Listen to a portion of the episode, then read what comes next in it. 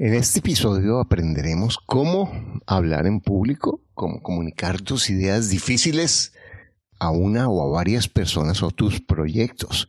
Porque muchas veces tienes ideas, tienes proyectos, pero me da miedo, ¿qué me van a decir? Me van a decir que yo no, no sirvo, que yo soy inadecuado.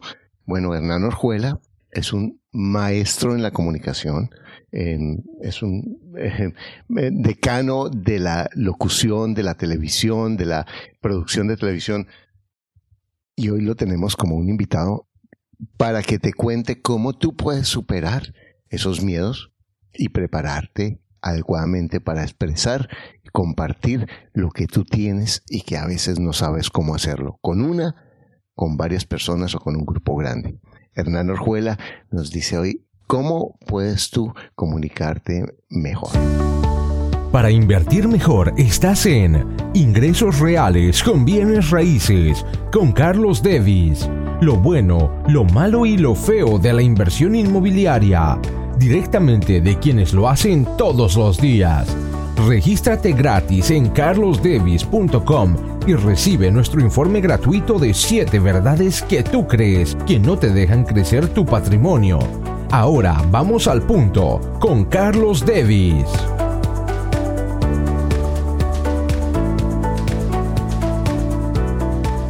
Hoy tengo un personaje maravilloso, una persona que ha tocado a millones de personas a, través de los años en la televisión colombiana, Hernán Orjuela, y realmente me siento muy contento porque él nos va a decir hoy cómo podemos hacer nuestras propuestas de negocios, cómo podemos, cómo podemos eh, proponer cosas que sabemos que queremos eh, para, para, nuestros proyectos con otras personas y que nos sentimos eh, intimidados o sentimos que es difícil.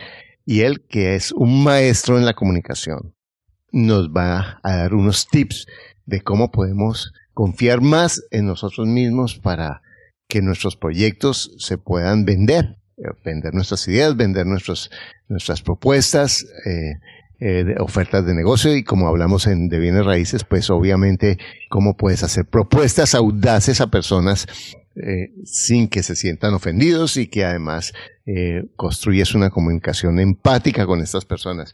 Bueno, muy buenos días Hernán, ¿cómo estás?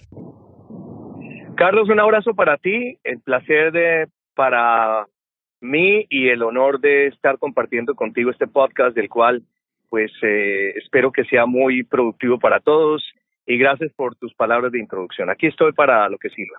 Bueno, cuéntanos un poquito de tu vida. ¿Cómo tú eres un personaje famoso? Cuando yo le dije a mis hijos que, que, que no, que estaba con Hernán Orjuela en la televisión, ay papi, tómate una foto con él, porque ellos crecieron con tu voz, crecieron con tus entrevistas, con, tu, con, tu, con tus programas. Cuéntanos un poquito, porque muchos de nuestros escuchas no viven en Colombia. Eh, ¿Cómo empezaste tú en la televisión colombiana? Claro que sí, Carlos. Bueno, voy a tratar de compilar 39 años de carrera eh, profesional. Eh, yo soy comunicador social de la Universidad Javeriana. Estudié toda la carrera y me especialicé, me especialicé en realización para televisión. Y posteriormente empecé a hacer mis primeros pinos en la radio. Estuve trabajando mucho tiempo en la radio eh, americana en Colombia, en Bogotá, en las estaciones de radio anglo Posteriormente entré a la televisión luego de trasegar unos cinco años en la radio y de estar muy inmerso en este medio que es absolutamente apasionante. Y de ahí en adelante, digamos que mi carrera, gracias a Dios, fue ininterrumpida hasta el presente, en donde eh, tuve muchos productos realizados con diferentes programadoras cuando en ese entonces Colombia no tenía canales privados. Posteriormente tuve mi propia productora, creé varios espacios de entretenimiento, Fui director de entretenimiento del canal Caracol durante muchos años, asesor de varias compañías. Eh, bueno, digamos que mi trasegar en televisión en Colombia ha sido bastante extenso, al igual que en el tema de la radio. Y posteriormente, para ir em, resumiendo un poco estos treinta y pico de años, eh, hace dos años y medio aproximadamente tomé, tomé la decisión con mi familia de venirme para los Estados Unidos, más por una razón de calidad que de cantidad y actualmente estoy trabajando para la televisión internacional, para el canal de nuestra tele, donde hago un show diario y hago un programa de opinión que se llama Entrevistas con Hernán. Digamos que ese es como mi hoja de vida asociada a la comunicación social, porque por otro lado he sido empresario, he tenido varios negocios en Colombia puntualmente en el tema de entretenimiento y actualmente, tú sabes que aquí en este país, y no importa la edad, uno tiene la obligación de reinventarse cuando eres creativo y con ganas de hacer más cosas. Hoy en día estoy inmerso en diferentes actividades, pero una puntualmente, que aunque no tiene que ver mucho con mi carrera como tal, es que eh, estoy aprendiendo de manera maravillosa a hacer negocios y especialmente negocios asociados a bienes raíces. Mi mentor, del cual es el interlocutor del cual tengo yo el honor de estar compartiendo este podcast. Gracias, Para mí es un, de verdad, me, siento muy contento y, muy honrado de que estés en nuestro programa. Pero antes de comenzar, me gustaría que nos cuentes cómo empezaste, porque cuando las personas lo ven a uno, eh, ay, mire, usted tiene ese podcast, usted es tan famoso, es como si hubiera empezado así. Yo me acuerdo la primera vez que yo grabé mi voz eh, yo dije, qué voz tan horrible. Y me acuerdo que el profesor, el profesor de, de, música en, la clase me decía, mire, yo, le, yo lo paso a usted, y, pero se queda calladito. ¿Qué? Se allá en la esquina y no, y no diga nada. Solamente cuente uno, dos, tres, cuatro. Entonces, y, fíjate, y, y, ahora el profesor de música se equivocó. Entonces, cuéntame un poquito, ¿cómo empezaste tú? ¿Cómo, cómo fueron? empecemos a hablar, ¿cómo la primera vez que tú te paraste junto a una cámara o te empezaste a un micrófono, qué pensabas, qué sentías? Háblanos de eso porque ahí es donde yo quiero que comencemos. Claro. Pues mira, Carlos, la verdad, como te decía al comienzo, sí, yo evidentemente, digamos que estudié una carrera en donde en el momento inicial yo no tenía ningún, ningún proyecto o no tenía ninguna ambición asociada a mi marca personal para poder ser un locutor o un presentador de televisión. Yo lo que quería hacer era un comunicador social detrás de cámaras. Pero eh, creo que los seres humanos nacimos con dos particularidades, o con dones o con talentos, o con talentos y dones conjuntamente, de los cuales seguramente más adelante empiezan a brotar como, cuando la lava hace erupción en un volcán.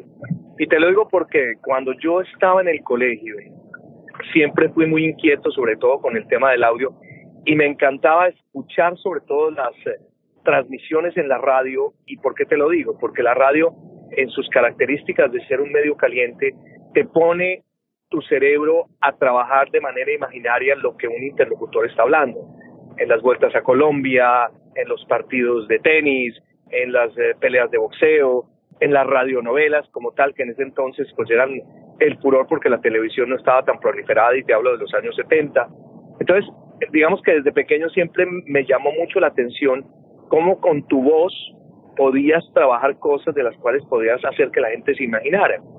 Tuve la oportunidad que mi papá en un gran esfuerzo, mi papá era ingeniero civil, pero digamos que en mi cantaleta algún día me dio la oportunidad de tener una grabadora de cinta para yo poder jugar, entre comillas, y te hablo en la época de bachillerato. Empecé a hacer mis propios eh, eh, cuentos y leyendas en audio, especialmente del oeste, entonces con eh, las palmas y con la mesa hacia los caballos, trataba de impostar la voz para hacer la voz del malo y del bueno, digamos que en ese momento, para que tú te des cuenta, y, y lo digo con el cariño y el amor que profeso por mi hermano, pues como hermano mayor me hacía el respectivo bullying diciéndome, ¿usted qué quiere ser? ¿Va a ser locutor? ¿Cómo así? O sea, la burla normal de los hermanos mayores cuando ven que uno está como enloqueciéndose y sobre todo cuando él tenía una perspectiva muy similar a la, a de mi papá, que era ser ingeniero civil. Eh, sin embargo, mira que posteriormente la, la oportunidad que se me dio en la universidad de hacer un programa de radio altísimas horas de la noche porque tenía un amigo, siempre me gustó mucho la música y con un amigo nos dieron la oportunidad de tener una bella franja en la estación de la emisora Javeriana en Bogotá, que era los miércoles a las una y treinta de la madrugada. Hmm. Eh, nos dieron el papayazo, nos dieron la oportunidad de tener un espacio de una hora donde mi audiencia era bastante atractiva porque era el operador de radio que tenía obligatoriamente que poner la cinta del programa que grabamos y mi mamá que era la única oyente creo que se tenía que eh, poner el, el sacrificio de escuchar a su hijo y decirme, mijito, le quedó bien. Pero mira que eso, Carlos me dio la oportunidad de haber hecho un demo para después salir a tocar puertas y decir, yo quisiera ser jockey, yo quisiera ser locutor. Y ese primer proyecto me sirvió a mí para un día llegar a las oficinas de Caracol Radio que quedaban ubicadas enfrente de la Embajada de los Estados Unidos. Existía una emisora muy bonita que se llamaba Radio Visión, bajo la dirección de un gran eh, comunicador social que es Manolo Belón, hombre experto sobre todo en el tema de música americana. Y llegué, dije, mire, yo, yo, yo quiero ser locutor, aquí está mi cassette, y se lo entregué y para fortuna a los tres, cuatro días me llamó, me dijo, mira, hay una oportunidad de hacer eh, una locución en vivo eh, aquí en las emisoras eh, por las noches. Y yo, wow. Bueno, llegué evidentemente y mi primer paso, digamos, en el momento ya de comunicación fue en una franja que también era nocturna, donde lo único que tenía que decir yo en las tres horas de turno que me tocaban, porque eran tres horas consecutivas, era básicamente decir, son las once y treinta de la noche en Radiovisión, son las doce de la noche en Radiovisión, son las una de la mañana en Radiovisión. Y ese fue mi comienzo de una radio en vivo. Muy, muy, muy inspirador hoy. pero, pero, todo muy creativo porque no me, pero no me tenías que, de, de, ese cartón. pero por lo menos tenías media hora para ensayar, ¿no? Son las 11 ah, claro, me toca, claro, y, y, y, tomar agua y toda esa cosa y poner la voz. Y más de una vez, más de una vez la, ley de Murphy iba a decir las 12 y decía a las 12 y cuarto y obviamente me jalaban las orejas, pero digamos que era... Pero mira lo bonito que es que que es muy curioso y ahora me traes toda a colación toda esa parte de la historia. Cuando yo empiezo a hacer esa primera experiencia profesional, eh, yo fui muy acelerado en mi vida y me casé muy jovencito. Y al casarme muy jovencito me tocaba de alguna manera pues sostener mi matrimonio. Tenía una amiga que su papá en ese entonces era ganadero y en Bogotá se necesitaba, porque en ese entonces teléfono a larga distancia costaba muchísimo, muchísima plata, y como segunda medida, pues olvídate, cero beepers, cero, cero comunicación que no fuera a, través de un teléfono de, cable. Ella, el papá de ella tenía eh, un sistema que era un sistema de radioteléfono donde tenía un aparatico en una en un sitio, en una oficina, donde tú desde tu carro, a través de radioteléfono, llamabas a esa estación y me pedías que te comunicara con tu casa. Entonces me dieron la oportunidad de ese oficio para yo poder subsistir, eh, obviamente por mi, mi compromiso ya de, de, familia, y me tocaba unos turnos extraordinarios para comunicar a don Carlos Davis, que me llama a decirme, por favor, eh, eh, llámeme a mi casa que necesito saber que, cómo está mi esposa. Y yo lo que hacía era a través del sistema comunicar a tu esposa contigo para que hablara un rato. Entonces, Sí, yo, tuve, fíjate, yo tuve ese servicio, era, era, era un radio que, que, se, que, que uno ponía en el carro, que lo, apretaba el botón y como cambio y fuera, ¿cierto? Yo me acuerdo de eso. ¿Sí era eso? Sí, e, exacto. Lo, lo, lo, que exactamente era el mismo. Lo que pasa es que digamos que el aparatico que existía tenía la gran magia y por eso costaba mucho dinero el ser miembro era que yo te podía comunicar a ti con el teléfono de la casa de tu señora. Sí, sí, sí. Entonces era la maravilla, sobre todo para esas personas que trabajaban en fincas o que tienen que trabajar, digamos, por fuera y necesitaban comunicarse. Entonces todo eso, digamos que fue empezó a trascender y, y, digamos que afortunadamente me dio la oportunidad de empezar a, a posicionarme sobre todo como, como como locutor, como disc jockey, eh, en la cual, digamos, más adelante, pues, digamos, profesionalmente ya entré eh, de lleno a Caracol, estuve en varias emisoras musicales, especialmente siempre en las musicales, eh, hasta, digamos, llegar a un momento muy importante de mi vida en la radio, que fue, pues, montar proyectos como Radioactiva en Caracol, ser gerente de las emisoras musicales, dame un segundo. crear unos proyectos. dame un segundo porque yo quiero esto que tú nos has dicho ahora, es, muy relevante porque es en donde la mayoría de las personas nos enredamos. Si me permites, voy a parar tu historia en este momento, porque yo quiero eh, resaltar estas estrategias que nos está contando Hernán, que son las mismas de alguna manera que nosotros hablamos cuando decimos, bueno, vaya a buscar bienes raíces. Y le digo a la persona, vaya busque, y vaya pregunte, y vaya pida el 30, 40%. ¡Ay, me da miedo, no puedo! Pero aquí hay algunas estrategias que te pueden ayudar, que Hernán nos las está contando. Primero, él comenzó como un juego. Él comenzó jugando a ser locutor. Y él no se, y cuando siempre comenzamos nuestros juegos, hay personas a nuestro alrededor así sea en chiste, así sea más en serio, como el hermano, la mamá, los amigos, que ah, usted es un bobo, usted no puede, eso no, o uno mismo, ¿cierto? Que es el peor con el propio pensamiento, yo no sirvo, yo no puedo. Pero si yo lo tomo como un juego y empiezo a practicar y empiezo a dar pequeños pasos y sin esperar que al comienzo, porque las personas a veces tienen sueños y empiezan, eh, dan el primer paso y ya, ya esperan estar en la meta. No, el primer paso es que me oiga mi mamá, ¿cierto? Y si me oye mi mamá, ya tengo una, ¿cierto? Y, si me oye mi mamá y, mi abuelita, aunque no oiga bien mi abuelita, ya tengo una y media, porque mi abuelita es medio sorda, pero ya tengo dos. Y, y voy, y voy creciendo, ¿sí? Poco a poco, entonces voy preguntando poco a poco y voy, eh, él, toma el primer trabajo que es dar la hora y se la toma en serio a la una de la mañana. Imagínate ese trabajo. A la una de la mañana irse a la emisora, porque no era por teléfono, irse en Bogotá con ese frío a la emisora para decir las doce son las, a ver, dinos, ¿cómo decías? Son las, dime, dime. Sí, no, yo, por ejemplo, era en Radiovisión son las 12 y 30 de la madrugada. Y me tocaba esperar media hora más para decir en Radiovisión la una de la mañana. Genial. Pero mira, ese fue el comienzo de una carrera increíble. Y, cualquiera podría decir, pero ese es un bobo, ¿cómo se va a levantar a la una de la mañana para ir a una emisora que a lo mejor ni le pagan, eso lo están explotando, no sea tan bruto, mejor quédese en la casa durmiendo.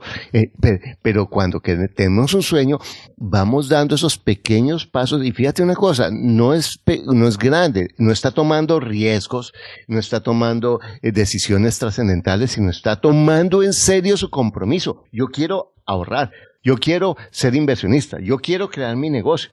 Lo segundo es, no valora esos pequeños pasos como, como grandes pasos. Esos pequeños pasos para todo el mundo pueden ser tonterías, para él son increíbles y los hace con todo el compromiso como si fuera realmente eh, izar la bandera en la, en la posesión presidencial o en quién sabe qué acto eh, eh, formal o lo que fuera. lo hace con lo mejor. Y después se compromete con esos, esos pasos en una forma, en una forma permanente que le va abriendo puertas. Me parece increíble. Bueno, me, Hernán, cuéntanos un poquito, eh, eh, porque tú en ese proceso de, de crecer has ayudado a muchas personas a, a, crecer y a dar esos pasos, porque muchas personas quieren ser, famosas y que yo quiero el mundo de la televisión y el mundo del radio y el mundo de las noticias y bla, bla, bla. Y en ese camino, ese camino es un camino que tiene muchas luces falsas, ¿cierto? Y muchas luces. Y, y, para una persona que no sabe saber cuál es la luz correcta y cuál es la luz incorrecta, es la diferencia entre ir al precipicio o ir al próximo paso. Entonces, cuéntanos un poquito sobre eso que haces tú o que has hecho con algunas personas. Bueno, eh, si tú me permites, Carlitos, no voy a un poquito atrás con algo que tú estabas hablando, que creo que es una experiencia que refuerza mucho lo que me pasó a mí en esa historia que te estaba contando de tener que dar la hora eh, en una emisora en las horas de madrugada, pero con esa dedicación me resultó algo que no fue únicamente un milagro, sino fue la persistencia de lo que te voy a contar. Después de un par de meses de estar yo yendo de lunes a viernes a dar la hora a esas, en esos momentos cada 30 minutos, mira lo que me pasa de manera curiosa eh, la primera semana de diciembre hace muchísimo tiempo. Me pidieron el favor de que hiciera el turno que hacía el otro locutor que tenía, digamos, un poquito más de, de, texto que yo en las horas de la madrugada, que que era el locutor que estaba entre las 6 y las 10 de la noche, que tenía que también leer una información más de, carácter comercial, y el día en que me corresponde estar en ese momento, sale una noticia internacional que es emanada directamente del Centro de Noticias de la cadena radial Caracol, y es el atentado y el asesinato de John Lennon. Hmm. Me toca a mí porque el director de la emisora no estaba en Bogotá, no había ningún periodista y tocaba sacar la noticia al aire en Colombia de la muerte de John Lennon. Pues la única persona que estaba era Hernán Orjuela. Entonces llamó el gerente de la emisora y dijo, Hernán, enlázate con la emisora y empieza a pasar música y hablar sobre la historia de John Lennon. Pues mi querido Carlos, fue realmente mi momento y la oportunidad que la vida me dio después de esperar eso para hacer yo una transmisión para Colombia, porque era la única emisora y alguien que estaba en vivo, de transmitir un poco los sucesos que estaban sucediendo, valga la redundancia, en la ciudad de Nueva York ante el atentado de John Lennon. Eso me dio a mí la oportunidad para que después Caracol me mirara con otros ojos y empecé a trabajar en ese tema. Entonces, no quería dejarlo por fuera, sobre todo para que nuestra audiencia, Carlos, eh, ratifique una vez más que esa, esas ganas, el deseo, eh, eh, a veces devolverse uno, como tú decías, pero ¿qué haría yo en este momento a la una hora en vez de estar yo acostado feliz y dichoso viendo un programa de televisión o sencillamente durmiendo? Los resultados que me dieron para empezar a crear marca personal. Entonces no quería dejarlo por Pero fíjate, pero tú estabas preparado para la oportunidad, porque realmente la, esa, eh, en últimas llevabas años con pequeños pasos en forma comprometida. Porque las personas cuando dicen voy a cambiar mi vida y realmente es solamente la intención de, de, promesa de medio de fin de año, pero no se compromete cada día a dar pequeños pasos que son grandes pasos en el contexto, porque en últimas, si oímos la historia de Hernán, sí va lo de John Lennon, pero él, él, está, se había preparado en la música, se había preparado en su voz, se había preparado en, en, el tono, se había preparado en, en, leer, en, mil, en, una serie de pequeños detalles que es lo que hace que una persona esté lista. Eso, eso es. Entonces, cuéntanos un poquito entonces, ¿qué, ¿cómo has ayudado tú a personas que están, que quieren eh, hablar en la cámara, que, o, en, o, que quieren ayudar, o que quieren eh, presentar sus ideas? A cómo, ¿Qué es lo que tú has hecho? ¿Cómo has hecho eso? Claro. Eh, sí, claro, claro, Carlos.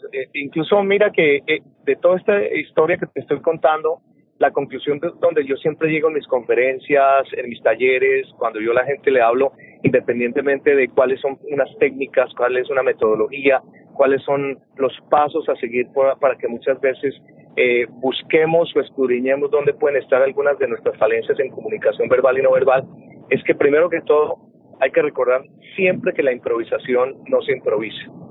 La improvisación aparentemente dicen, no, es hablar uno de cualquier cosa y sencillamente ponerse frente a un micrófono, frente a una cámara para hablar alguna cosa. Eh, hay que tener mucho cuidado, porque cuando tú haces este tipo de técnicas sin la debida preparación, eso no es improvisación. Las improvisaciones son para que en un momento dado que algo que tú conoces, como me pasó con John Lennon, lo puedas hablar eh, con propiedad, aunque no conozcas profundamente, pero es muy diferente a que de pronto hables de temas que no tienes la más remota idea y tengas la responsabilidad de decir cosas que, como dicen popularmente,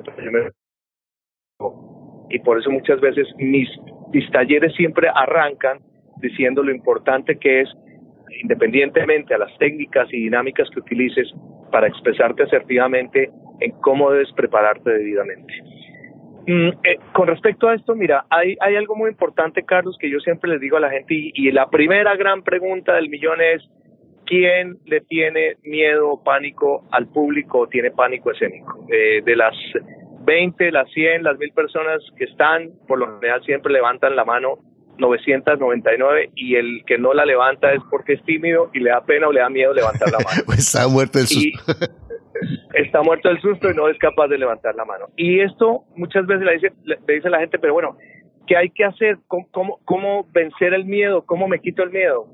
Yo siempre comienzo mis prácticas eh, teóricas, aparte después de dar los sistemas, de decirle a la gente, el miedo no se quita, el miedo no se acaba, el miedo no se elimina, el miedo hay que saberlo batir, volverlo muchas veces. Un aliado que paradójicamente suena rarísimo, de que cómo me voy a volver yo aliado al mío si no es volverse un estratega para que el miedo te sirva a ti como pretexto para potencializarte como buen comunicador. Ahora, ¿qué pasa? El miedo es como el cerebro cuando a veces se manifiesta cuando tú tienes estrés y empieza de pronto a reclamarte por algún, alguna parte del cuerpo. El estrés de pronto te puede conllevar al dolor de cabeza, al dolor de espalda, al dolor del colon, porque aunque tú no quieras de manera involuntaria, el cerebro empieza a mandarte algún tipo de información de la cual está en ese momento no contento. Lo mismo pasa con el miedo cuando una persona frente a un micrófono, frente a una cámara o tiene alguna oratoria presencial o virtual, se le empieza a manifestar. Entonces es ahí donde empieza uno a generar los primeros diagnósticos. ¿Cómo se te manifiesta el miedo? Eh, tienes eh, alto grado de sudoración, hiperventilas, eh, tartamudeas, se te olvidan las frases. Sobre esa base es donde empieza uno a trabajar dinámicas para que ese miedo empiece a minimizarse, empiece a volverse un poco, como decía anteriormente, aliado y puedas empezar, empezar a trasegar sobre elementos básicos para que tu comunicación sea más exitosa. Dame, Regularmente siempre... Dame alguna de esas tácticas. Mira, por ejemplo, en el caso de, la, de las personas que muchas veces antes de entrar eh, a un escenario, antes de ponerse frente a una cámara, eh, les da absolutamente pánico de pronto porque no tienen organizadas bien sus ideas. Lo primero, y es una ciencia absolutamente cierta que es preparada no de manera científica ni de manera espiritual, es tener técnicas de respiración adecuadas. Si tú aprendes a respirar de manera adecuada, que no es ningún misterio, aquí no vamos a entrar en procesos de PNL ni procesos pues, de meditación trascendental en absoluto, vas a lograr que tu eh, sistema, a través de lo que quieres comunicar, entre en un orden y tu miedo se minimice en los momentos en que se, se, te expresa. Entonces, regularmente, te lo digo yo a título particular, siempre le indico a la gente, porque yo lo hago, es que anteriormente a tenerte una presentación, aprende a respirar adecuadamente. Y respirar adecuadamente es inhalar y expirar ocho segundos de manera consecutiva durante cuatro o cinco eh, momentos en la cual esa misma respiración te ayuda a calmar o sea, tengo, yo aspiro, eh, tengo la respiración ocho segundos, la suelto, vuelvo y aspiro, así. Sí, tú, tú, tú, inhalas ocho segundos, sostienes ocho segundos tu respiración y exhalas durante ocho segundos. Hay una técnica muy bonita que incluso mira que tú, tú sabes que la comunicación para poderla potencializar así tú estés dando eh, cualquier tipo de noticia, bien sea emocionalmente atractiva o no, es que la actitud que tú tienes mentalmente para expresar es importante. Entonces, cuando tú haces esta técnica de inhalar, sostener y exhalar, eh, Papá Jaime, que es un gran eh, coach. Eh, sí, lo conozco. Amigo mío, Jaime Jaramillo, sí. Jaime Jaramillo, que es una maravilla. Él te enseña de cómo de esta manera tú, tú logras que, que tu cerebro entre en una actitud totalmente positiva. ¿En qué sentido? Cuando tú inhalas, los ocho segundos, cuando tú sostienes los ocho segundos y exhalas, en esos últimos ocho segundos, si tu expresión facial cambia, tu mente también cambia. Entonces él siempre te invita a que cuando estás exhalando, generes una sonrisa en tu cara. Así te crean loco, así te vean loco o estés tú solo en tu cuarto, genera una actitud diferente eh, a nivel de expresión no verbal. Eso te ayuda mucho a tener tranquilidad personal en el momento que tú vas a, de pronto a salir. Entonces, digamos que esa es una de las técnicas que yo a la gente le enseño. Hay gente que lo hace, digamos, de, diferentes formas, pero yo creo que lo primero es aprender a respirar para poder mantener este tipo de situaciones un poco más eh, tranquilas en el momento de, estar frente a un público o una cámara. Déjame aterrizar esto al concepto que estamos trabajando, porque en la entrevista de hoy estamos eh, hablando de cómo ayudarle a una persona a que lleve su propuesta que es audaz, que es, que es eh, eh, quizás em, innovadora o diferente a, una, a una persona que para mí es una audiencia, ¿cierto? Una o un grupo pequeño a quien le voy a presentar. Entonces, lo primero que, que dice Hernán, que fíjese cómo esto se aplica a lo que hemos hablado en los podcasts, es prepararse. Si yo voy a hacer una propuesta, ¿Por qué la gente se asusta cuando va a hacer una propuesta? Porque, y va a decir que, que, que, son bobos, porque no estoy preparado de, de, en, en, qué es lo que voy a hacer, que, porque voy a proponer los números, qué, voy, qué le voy a decir a la persona. Me preparo con eso. Segundo, manejo el miedo. Entonces Hernán ya nos ha dado una, una clave que eh, de otra manera ha hablado lo que hemos hablado de los pensamientos. No, el miedo no pasa. El miedo va a estar siempre ahí, pero el punto es manejarlo y convertirlo en un aliado y convertir ese miedo en el dragón que yo después manejo y se convierte en mi coraje y en mi fuerza. Y por, y por otro, en la parte de la fisiología, respirar adecuadamente. Esa técnica es súper sencilla y eso te puede ayudar a cambiar los, los estados emocionales en una forma muy fácil y muy práctica. Entonces, estas mismas técnicas que nos está diciendo Hernán nos ayudan a hacer cambios.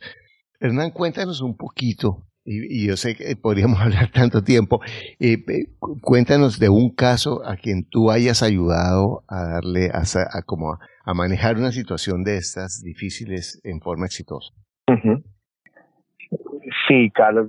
afortunadamente, mira que en todo este proceso que nació hace algún tiempo de manera académica, porque siempre hemos gustado servir y especialmente enseñar pues lo que tarde o temprano aprendí durante todos estos años, eh, digamos que me ha dado también las características de ahondarme un poco más de que no solamente es decirle a la gente, mira, aprenda a abrir la boca, aprenda a pronunciar mejor las palabras, aprenda un poco a vestirse mejor, a caminar mejor, sino llegar un poco más a la esencia de la comunicación de las personas.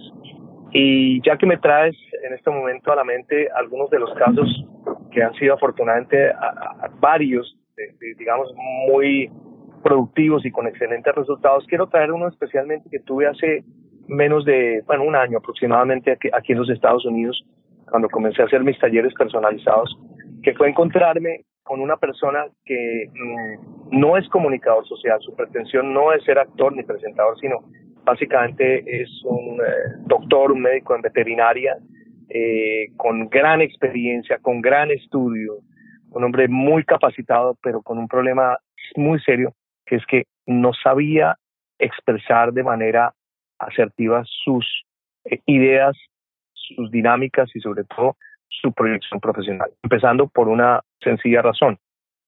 Este doctor es un doctor nacido en Cuba, que vive aquí en Miami, eh, una persona que, como te decía, eh, tiene un tema profesional y de estudios maravilloso, pero su misma eh, fonética de haber nacido en Cuba, de haber sido criado por padres cubanos, tú sabes que el cubano por naturaleza o el costeño caribeño tiene una forma de hablar en la cual pues digamos es parte digamos de la idiosincrasia de esas regiones donde las palabras se entrecortan, donde muchas veces las eh, palabras tienen menos letras de las normales, pero digamos que eso no es ningún tropiezo para tener una comunicación.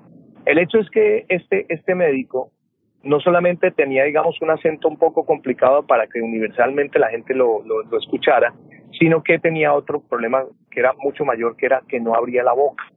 Entonces, cuando yo entro a trabajar con él, me encuentro con un gran inconveniente que es que el doctor, aparte de ser un cubano, mi hermano, que habla como tú sabes, que ellos siempre hablan con su swing y su cosa, el doctor no abría la boca. Entonces tú mezcla entre el cubano y una persona que no abre la boca, ¿qué pasa?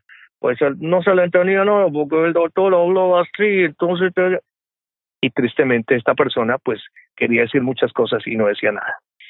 Cuando empezó a trabajarlo a él y empezamos a buscar algunas dinámicas, nos encontramos con algo muy curioso. Yo empiezo a entrevistarlo para que me cuente un poco sobre su, sobre su vida y sobre su vida inicial.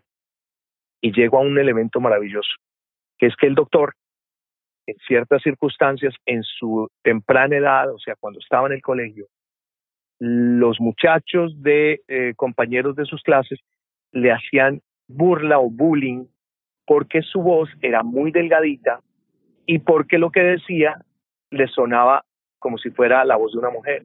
Y empezaron a burlarse y él entró en una baja autoestima y su manera más práctica para solucionar este problema pues fue no volver a abrir la boca. Hablaba, pero no abría la boca. En, el, en los años de trasegar, cuando empezamos a trabajar, nos encontramos con que el doctor no tenía un problema ni de lengua, ni de paladar, ni ningún, digamos, alguna novedad fisiológica en su boca, en su garganta. Era que sencillamente él, por timidez, por susto, no abría la boca. Vieras el cambio. Cuando logramos, primero, conocer a la persona internamente que tenía un, una baja autoestima, donde su poder de la palabra está completamente minimizado y esa seguridad que empezamos a entregarnos mutuamente, hoy en día me da el orgullo de saber que es una persona que habla con total naturalidad, expresa muy bien sus cosas eh, y, y son de esas satisfacciones de saber que no solamente llegar a que una persona pueda hablarles de manera asertiva ante públicos y conferencias y demás, sino lograr superar también una serie de complejos que uno a veces no sabe que tiene y que muchas veces hace que ese poder de la palabra se vuelva absolutamente débil. Entonces, esa es una muy, muy bonita experiencia, Carlos, al igual que muchas veces. Sí, Qué hermosa muy historia. porque, porque no solamente cambiaste la, la vida profesional, sino eh, la seguridad de esa persona y además era una tontería. Pero es que eso, para mí, esa es la ventaja de un mentor. Un mentor ve lo que los demás no ven. Un mentor, una, una persona que tiene la experiencia que tiene Hernán, y, o un buen mentor, eh, ve cosas de una forma global porque en últimas cuando hemos tenido una carrera como la que has tenido tú o por lo menos por ejemplo y que he tenido yo en las finanzas o una persona que ha tenido mucha experiencia y la y, y todos hemos tenido experiencia en algo para que no tú digas ay es que ellos tienen y yo no no cada uno tiene su experiencia en lo que tiene su experiencia pero yo me abro a personas que saben lo que yo no sé y lo peor no es que saben lo que yo no sé, sino saben lo que yo no sé que no sé. Esa es la peor ignorancia, porque porque porque si yo no sé que si no sé que solamente tengo que abrir la boca, parece una tontería ahora que tú lo cuentas, pero es un es algo significativo que, que, que transforma la vida de una persona. Increíble de verdad cómo estos ejercicios no solamente sirven para para para proponer más las ideas, sino sirven para cambiar la, perspectiva de lo que una persona puede, porque en últimas, si yo me puedo comunicar, voy a hacer una diferencia increíble en la forma como yo me veo a mí mismo. Y en últimas, hablando de los complejos, los complejos solo son pensamientos. Cierto que eh, suena más psicológicamente poner complejos, pero, si yo eh, eh, empiezo a identificar esos pensamientos tan sencillos, pero tan dañinos cuando no los he identificado, puedo encontrar muchísima eh, paz. Bueno, yo sé que eh, tenemos que ir cerrando y, me encantaría seguir contigo. dime una cosa, Hernán. Entonces, si una persona para presentar una propuesta, sí, dame tres o cuatro claves para que alguien que se sienta que quiere ir a proponerle un negocio a una persona que es audaz, ¿cierto? Que, que, es creativo o que alguien que quiere hacer la presentación de su proyecto en su empresa y que le da miedo. Que, dame tres o cuatro claves, además de estas que nos has dado, que son maravillosas. Mira, yo, yo pienso que lo primero que todo, hay que tener una frase en la mente de forma constante, que es el poder de la palabra. Cuando tú identificas el poder de la palabra eh, mentalmente y a nivel de actitud, es el primer gran paso que das. Y cuando hablo, yo del poder de la palabra, ¿a qué me refiero? Si tú, en vez de decir las cosas internamente, sino las expresas frente a un espejo, frente a alguien de confianza, frente a ti mismo en un momento dado donde tú mismo te grabas y empiezas a convencerte de lo que estás diciendo bien sea eh, X o Y cosa de de, tu, de tu trabajo o a nivel personal, o entremos en un caso puntual que es, por ejemplo, en una de tus mentorías de la cual yo soy partícipe, en donde yo empiezo a convencerme realmente con el poder de la palabra que estoy diciendo, que estoy practicando, lo buen negociante que puedo ser yo al aprender junto a un mentor como Carlos Davis para poder hacer eh, negocios de bienes raíces y me empiezo a convencer con la voz los pasos cambian radicalmente en cuanto a una actitud posterior. ¿Por qué? Porque eso me va a dar la seguridad en un momento dado de combatir mis miedos, de volverlos aliados o saber dónde el miedo me ataca para poder yo contraatacar y poder estar mucho más tranquilo. Es muy importante lo que tú dijiste hace un rato y vuelvo ratifico. La improvisación no se improvisa y hay que prepararse, pero el prepararse también tiene unos sistemas una metodología para que tu presentación tenga un tema introductorio, un tema de desarrollo, un tema final. por lo general, hoy en día, en las presentaciones en vivo o las mismas presentaciones virtuales, los primeros 30 segundos son fundamentales para que tú atrapes audiencias. Y ahí es donde viene el gran secreto a gritos. ¿Dónde está tu talento para lograrlo? Seguramente, digo yo, alguna persona como eh, Pepito Pérez es un gran eh, eh, tiene una gran memoria de recordar algunas fechas impactantes para lograr atraer una audiencia y decirle, ¿sabía usted que en el año 1865 la leche se tomaba de tal manera y hoy en día se toma de tal forma? Eso me está dando a mí la oportunidad de que una audiencia pare bolas, como decimos en Colombia, o sencillamente le llame la atención lo que yo estoy diciendo. O dependiendo también de mi actitud emocional, si soy una persona que tengo la eh, el don de, ser una persona humorista, de tener de arrancar con un buen chiste, eh, eso también hace que la gente enganche. Entonces, ese poder de la convicción en esos primeros 30 segundos son fundamentales.